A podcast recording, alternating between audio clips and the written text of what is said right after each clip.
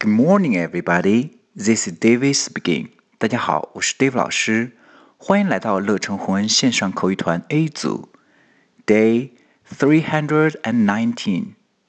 Here we go. 今天我们来学习一个实用短句。Don't go at the red light. 不要闯红灯。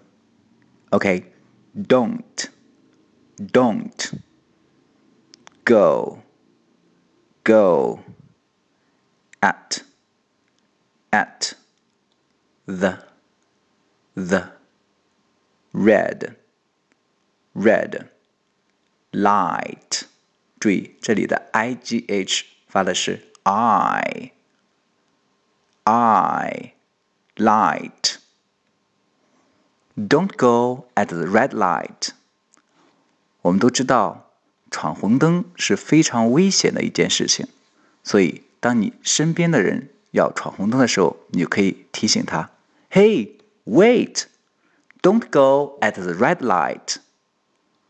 That's all for today. See you next time.